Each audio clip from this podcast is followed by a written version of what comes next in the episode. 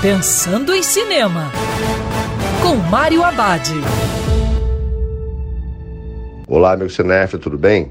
Já no circuito Morbius, personagem dos quadrinhos da Marvel.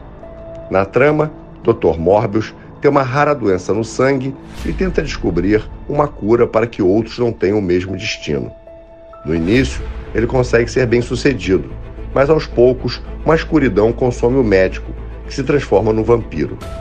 Enojado por sua própria sede de sangue, Morbius escolhe atacar criminosos que considera indignos de vida. Morbius é a aposta da Sony em criar seu próprio universo Marvel com os personagens do Homem-Aranha, da mesma forma que já tinham feito com Venom. Morbius faz parte da linhagem de cientistas loucos que, ao tentar conseguir uma cura para sua doença, acaba se tornando um monstro, tipo Lagarto, outro inimigo do Homem-Aranha. Morbius até que funciona esteticamente, mas a história tem alguns problemas na sua narrativa.